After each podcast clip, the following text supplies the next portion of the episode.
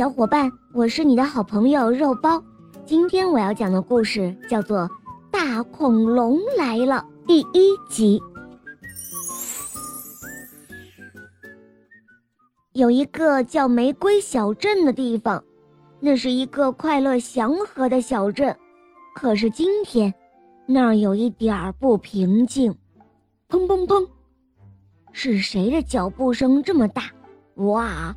原来是来了一只大恐龙，大恐龙走过去，他走到了蔷薇街，看到踢皮球的小猪罗罗，伸手一抓，就把小猪罗罗给抓了起来，塞到了自己的大背包里。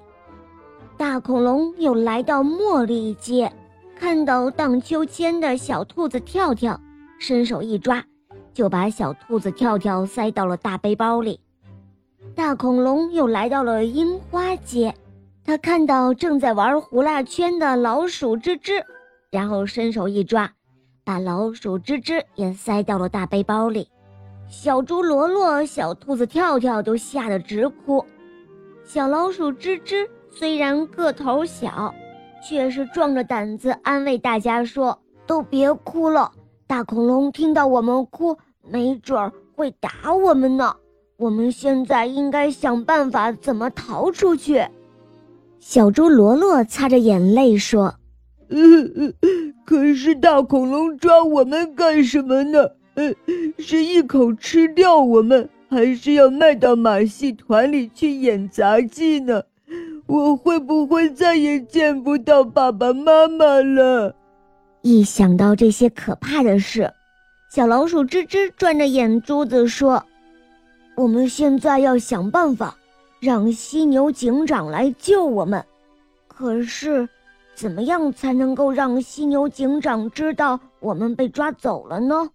小兔子跳跳说：“我们可以大声的喊，用最大的声音喊。”小老鼠吱吱摇摇头说：“呃，现在不能喊，没有喊来警长，反而……”惹怒了大恐龙，生气那就危险了。等我们看到犀牛警长的时候，我们才可以喊哦。大恐龙走啊走，罗罗、跳跳还有吱吱在背包里晃啊晃。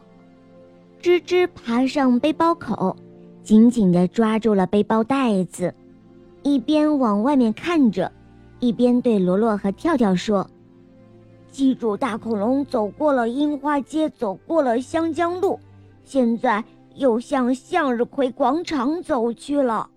这时候，大恐龙停在了糖果店的外面，趁着黑熊老板不注意，他抓了一大把糖果塞到了背包里。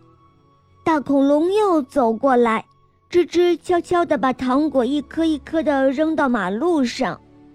嗯嗯。只可惜，这么好吃的糖果都被你扔掉了。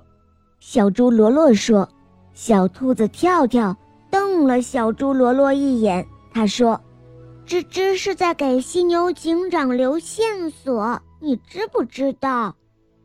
这时候，大恐龙停在了一个面包房的旁边，他趁着河马老板不注意，抓了好几块大面包。